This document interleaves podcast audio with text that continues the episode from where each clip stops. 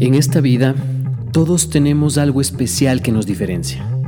Pero en este espacio, todos somos iguales y todos tenemos algo que decir.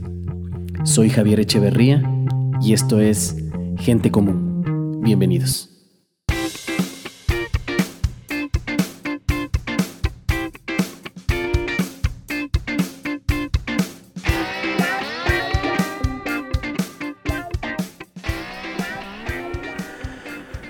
Buenos días, buenas tardes o buenas noches, no importa dónde, cuándo o a qué hora estás escuchando esto, lo importante es que lo estás escuchando. Muchísimas gracias.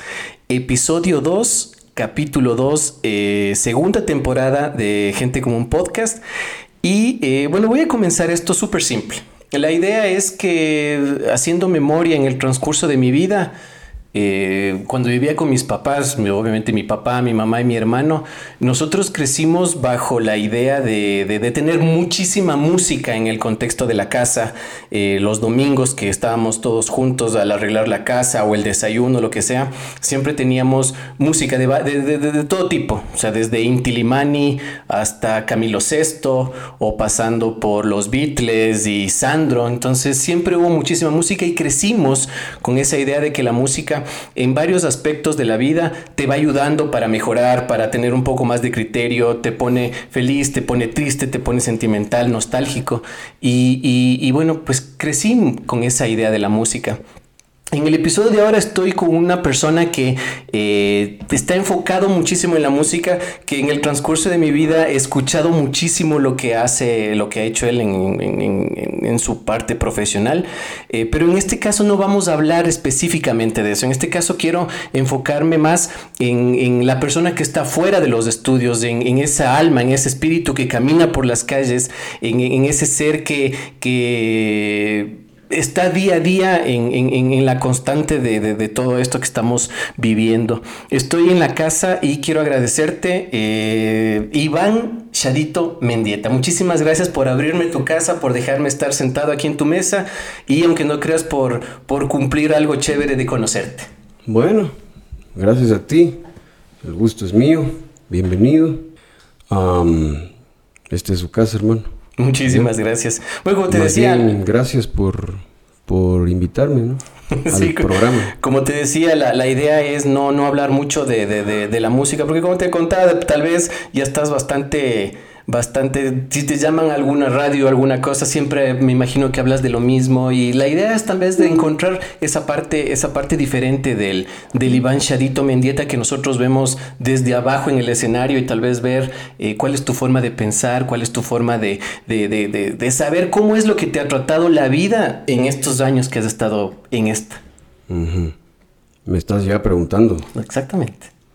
Me estás preguntando cómo me ha tratado la vida en estos últimos este, años. En estos años, en todos tus años. En todos no sé, mis años. No sé cuántos años tienes. Este, entonces, ¿cómo te ha tratado la vida en este, en este tiempo? Tengo 45 años. Perfecto. ¿Cómo fue tu, eh, no sé, desde la, tu parte musical, vamos a dejarlo un poco de lado, pero tu parte emocional, tu parte sentimental, ¿cómo ha sido en todo este tiempo? Mi vida se divide en dos partes.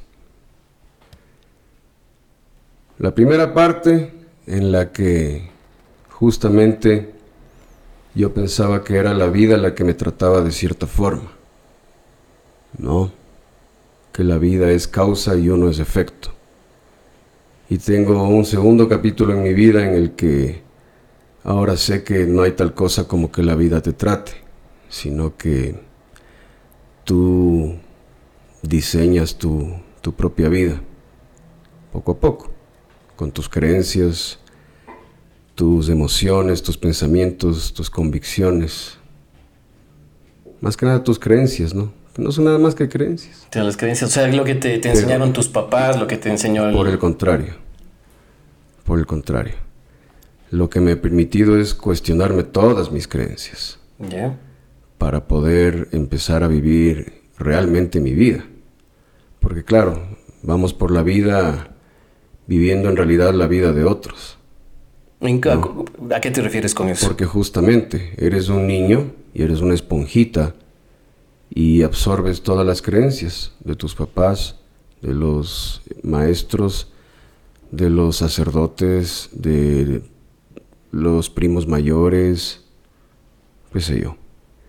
Hasta que ya luego, bueno, en realidad podemos pasar toda la vida y sin, sin enterarnos que así es. Y en realidad estás viviendo esas creencias, que no son más que creencias.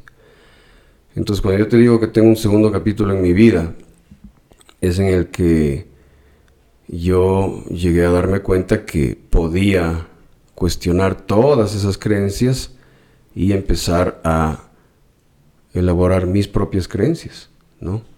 O por lo menos desechar eh, todo lo, lo, que no me había hecho bien antes, conservar lo que sí y, y estar abierto a que Dios, la vida, me, me, muestre otras posibilidades. Y en ese punto de, en ese punto de quiebre en el que te diste cuenta de que puedes crear todo esto, eh, ¿cómo te fue a partir de eso?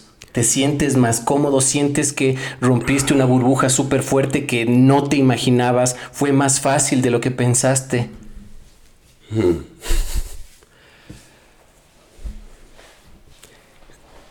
Fácil y difícil al mismo tiempo. Fácil porque... Difícil porque te toca responsabilizarte. De repente ya no no puedes culpar a nadie, ya no puedes justificarte por nada, sino que te toca responsabilizarte por todo lo que te ha ocurrido en tu vida, por todo lo que te ocurre especialmente y que te ocurrirá. Entonces, responsabilizarse es, una parte súper fuerte, ¿no? Pero al mismo tiempo es, es fácil porque es empoderador. Claro, yo me, imagino que, claro, o sea, al mismo momento en el que estás diciendo que puedes hacer esto, eh, que tienes la consigna de, de, avanzar en tu vida de una forma diferente, con un pensamiento diferente, dejando ciertas mentiras, paradigmas, no sé, cosas caducas, cosas débiles, imagino que sí es empoderador, pero cuando te enfrentas a todo esto que vos dices, ok, sí puedo, ¿qué tan difícil es?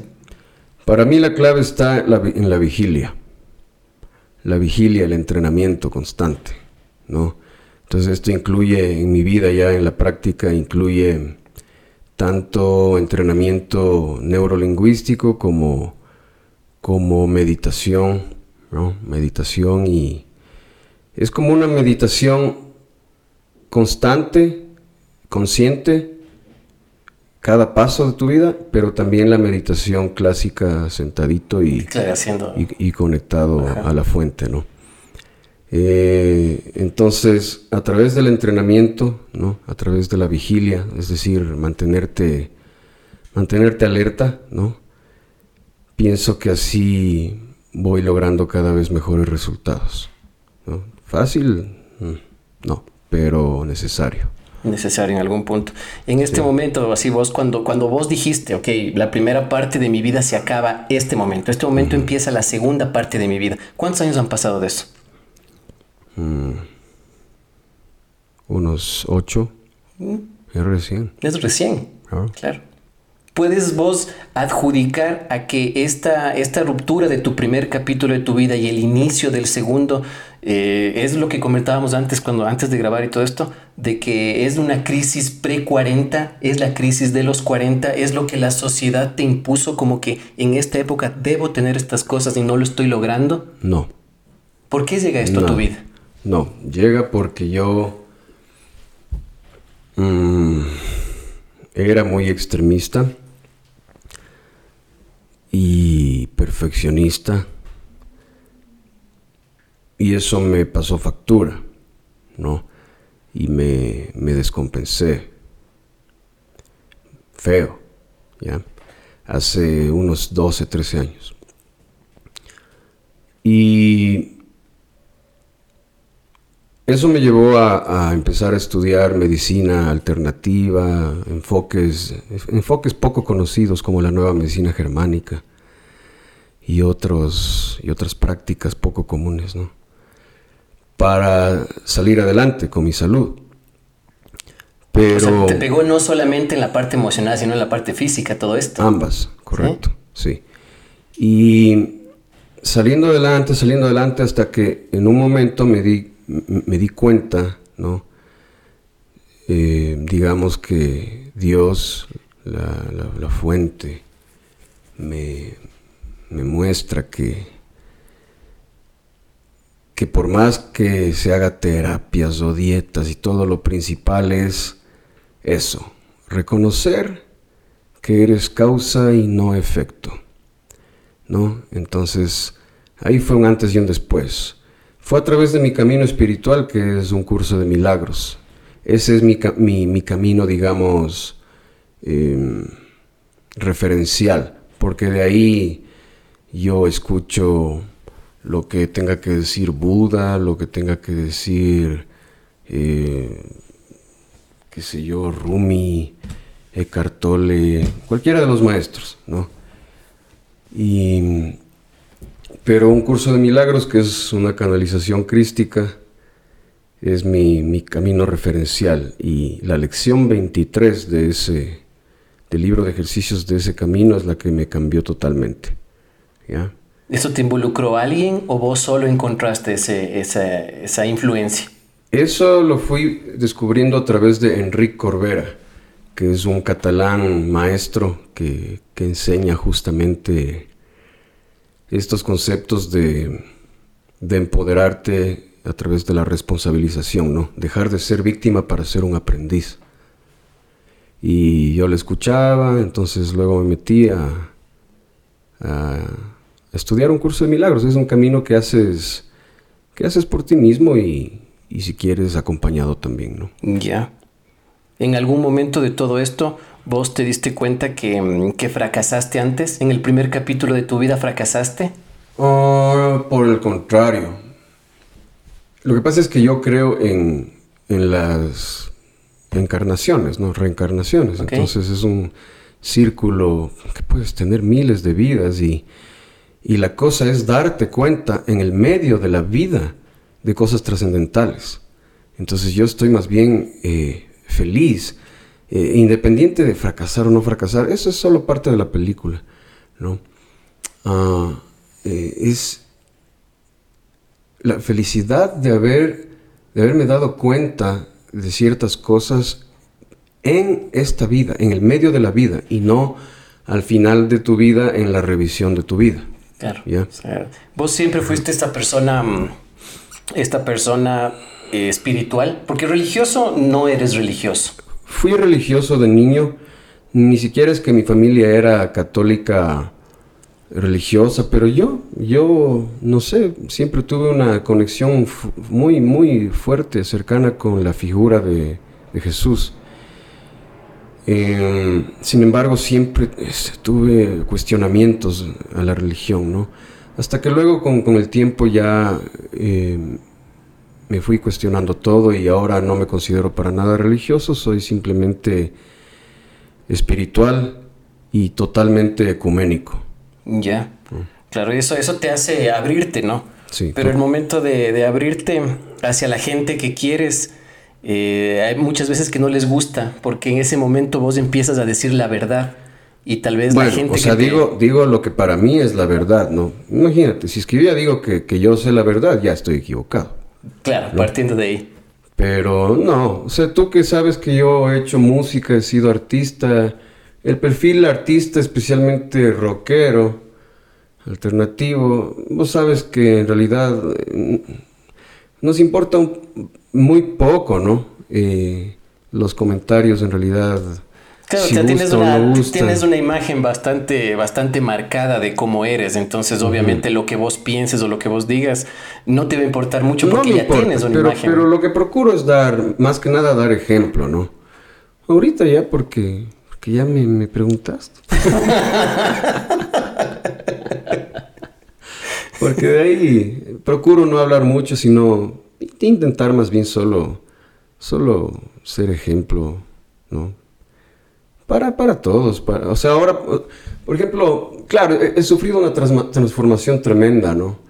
Porque antes eh, en mi música, tanto eh, como la, con la Rocola como mi proyecto personal, al inicio eran letras justamente con la percepción invertida, ¿no?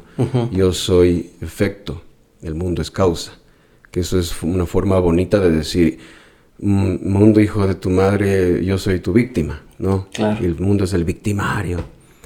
Yo ¿no? estoy haciendo las cosas bajo las circunstancias que se van poniendo ¿no? en el camino. Justificaciones y buscando culpables. Y ahora más bien hago, escribo, escribo lo que ahora, como vibro ahora, ¿no? Que es lo contrario. Yo, yo eh, he escuchado tus proyectos personales y hablaba con, con, hablaba con Lana, le decía de que, de que tus proyectos personales actuales es idéntico a lo que se escuchaba antes en la Rocola. Claro, O sea, la música, la música es, es igual total experimentación, total libertad. Es un laboratorio, sin ningún, ninguna limitación. Pero las letras son totalmente otra cosa.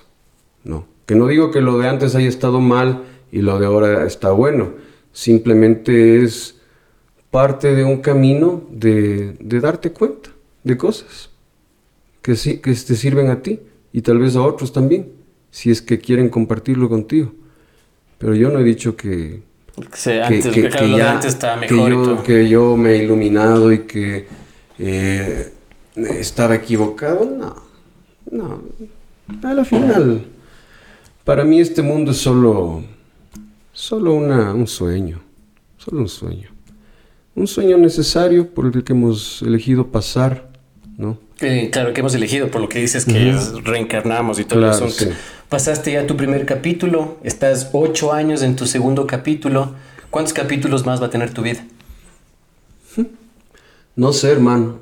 Yo honestamente anhelo, porque como, como cada vez voy eh, encontrándole más el, saborcito a la vida, como cada vez voy dándome cuenta que, que es solo un lienzo en blanco, ¿no? En el que tú puedes realmente pintar lo que tú quieras, ¿no?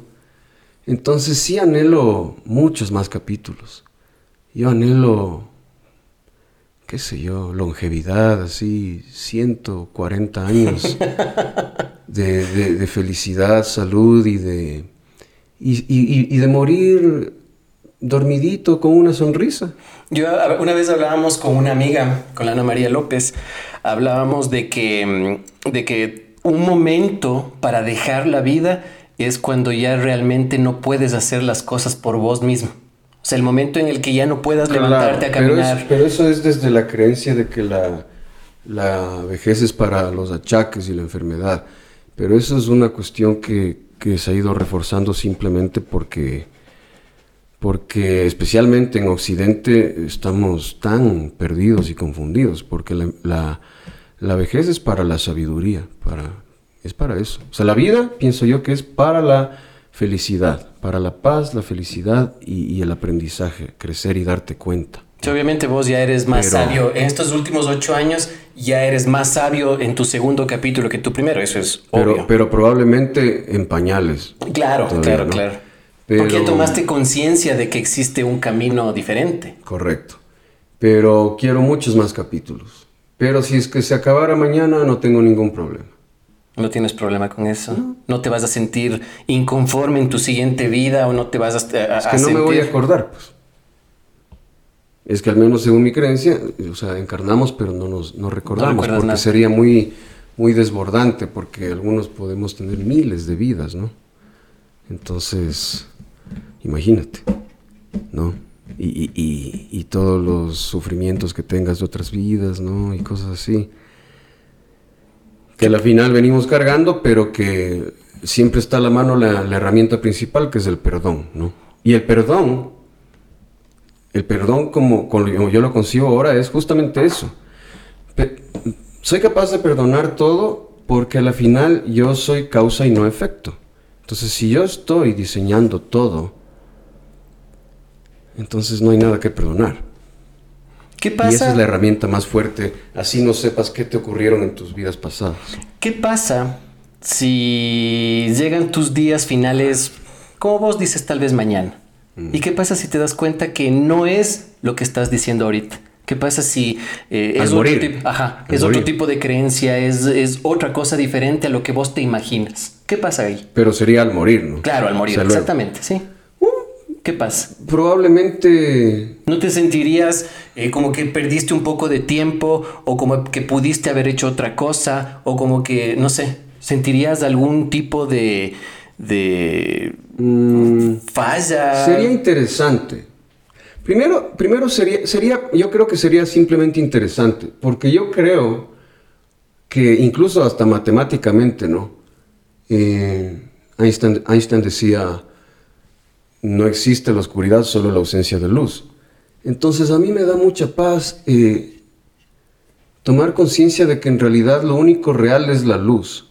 O sea, es el amor, es el, bien, el perdón, ¿no? Todo, todo, todo pensamiento amoroso que tengas, ¿no? Y emoción amorosa que tengas. Entonces, lo que sea que venga después, pienso que es lumínico, ¿ya?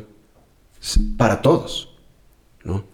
Entonces, tengo esa certeza de que sea como sea, es lumínico. Porque incluso, como te digo, hasta matemáticamente, Funciona la oscuridad no es real. Solo la luz, solo es una ausencia, de, luz. ¿no? A pesar de que aquí lo vemos como, porque es un mundo de dualidad, entonces parece como que ambos fueran... claro, aquí parece que, eh, que estamos viendo en, la complementariedad de la luz y la, y la sombra, ¿no? Pero en realidad el, el uno es real, el otro no, ¿ya? Pero bueno, de gana, vamos mucho bolas ahí. Se necesita, con lo que acabas de decir vos, es como que se necesita mucha locura para soportar tanta realidad. Como dice Calamaro, o como dice aquel al que le copió Calamaro, todos a la final copiamos todo. Para no ser un recuerdo, hay que ser un re loco. ¿Un qué? Un re loco. Para no ser, para no ser un recuerdo. Para no ser un recuerdo, hay que ser un reloj. ser un reloj. Claro. Juego de palabras. Si entendiste, te explico. no, qué bestia. No, esto de los capítulos de la vida sí me parece, mm, o sea, yo le he planteado de una forma diferente, pero sí creo que como vos le, me estás hablando de que llega un capítulo, empiezas un capítulo de tu vida y que quieres que sean muchos capítulos, yo también lo he planteado de esa forma. Siento que... Eh, toda la experiencia que vos tienes de vida, o sea, todos los trabajos donde has estado, las cosas que has desarrollado, o, los proyectos que funcionaron, los que no funcionaron, obviamente te hacen más sabio, te hacen más pensante, te hacen más... Todos fueron eh, necesarios. Claro, todo es parte para poder avanzar, porque si no, tú no hubieras tenido todos esos tropiezos, todas esas caídas, o todos esos aplausos, o esos, eh, esas cosas positivas, no serías la persona que eres ahora. Y en relación a eso, en relación a lo que ha pasado en tu vida, ¿cómo te sientes vos ahora? ¿Cómo eres vos ahora? Si vos regresas a ver, hace, hace 20 años y dices, ok, hace 20 años todavía estaba en mi primer capítulo, estaba en esta etapa sí hay en cosas que, hubiera, sí hay errores que hubiera querido no cometer, pero eso es, es, eh, eso es, creo que es matemáticamente incomputable, ¿no? O sea, eh, tú actúas en base a tu nivel de conciencia. Entonces, eh, es como que dices, hubiera querido poder hacer diferente, pero, pero no tenías el, software. Entonces, ¿cómo le puedes pedir a una computadora de hace 20 años que haga lo que hace una de las de ahora? Es, es otra cosa.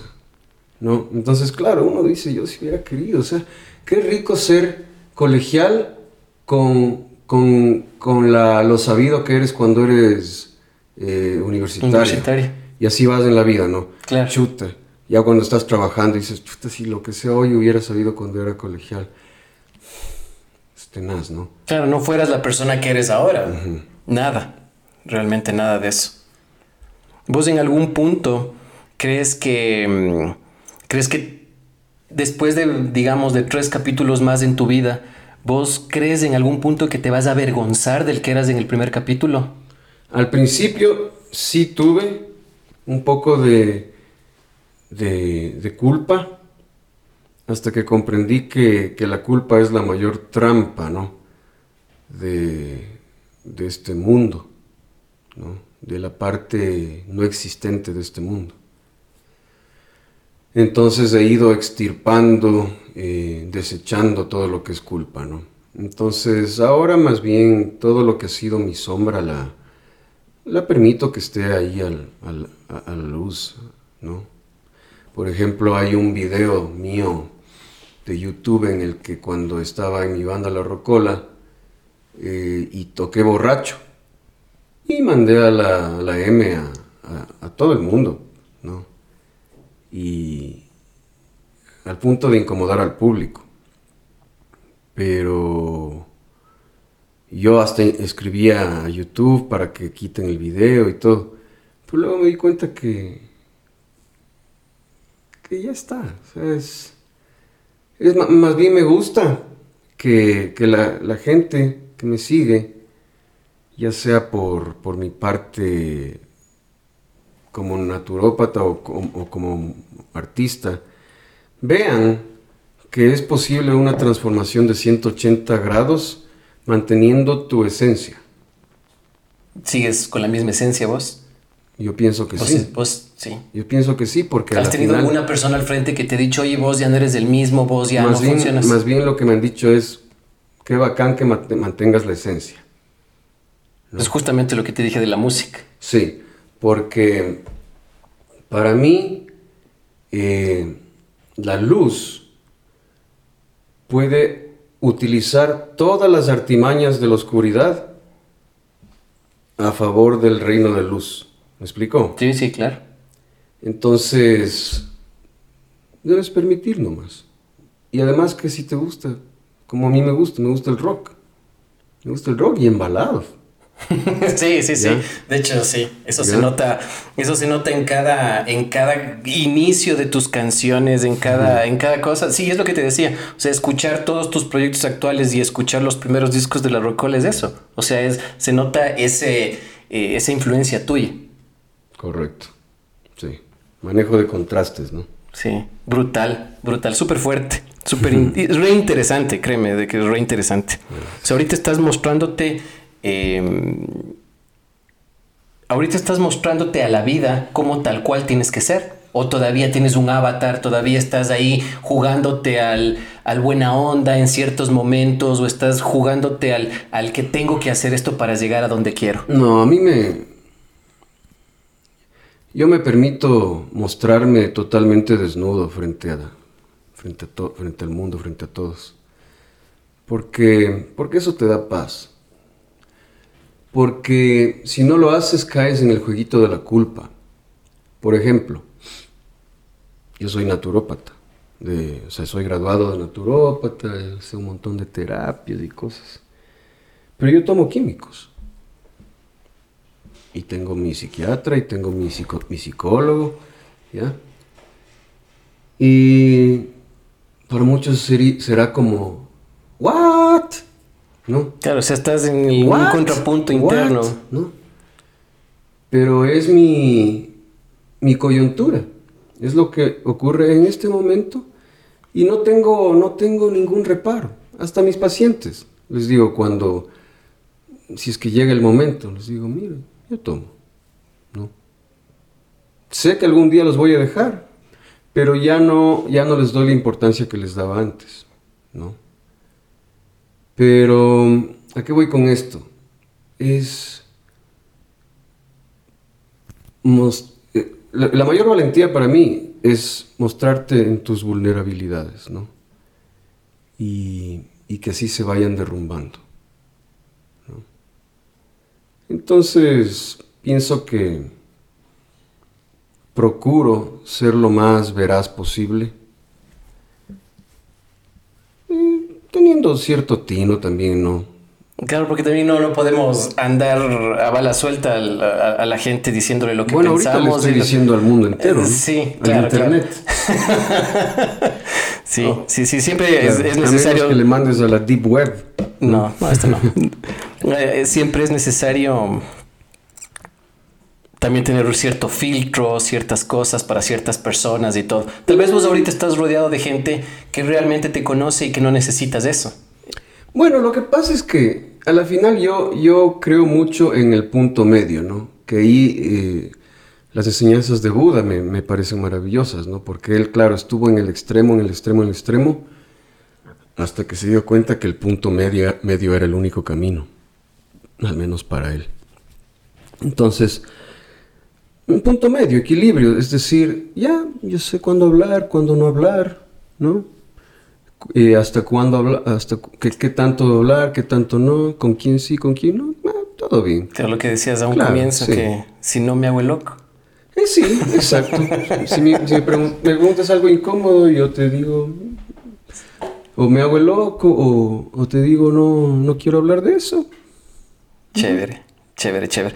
Créeme que, que todo esto eh, me lleva a, una, a una cosa súper simple. O sea, el el, el, saber de que estoy sentado en tu mesa conversando, el saber de que mm, hace mucho tiempo eh, te escuchaba, te vi en muchos escenarios, todo, y ahora saber de, de, de, de cómo es. Yo tengo 39 años. Ah, bueno, no eres. Claro. Eres cham. Ajá. Entonces, el verte en esta perspectiva, para mí es, es re interesante. Es re interesante porque, obviamente, lo que vos dices, tienes la imagen del rockero, del rudo, de esto, del otro, pero realmente, ya sentados acá, te das cuenta que eres un naturópata, que eres una persona que ha leído puta, cualquier cantidad de libros, que ha estudiado algo diferente, que tiene una perspectiva de vida bastante marcada de otra forma, ¿me, me entiendes? Bueno. Entonces sí es, sí es bastante gratificante eso.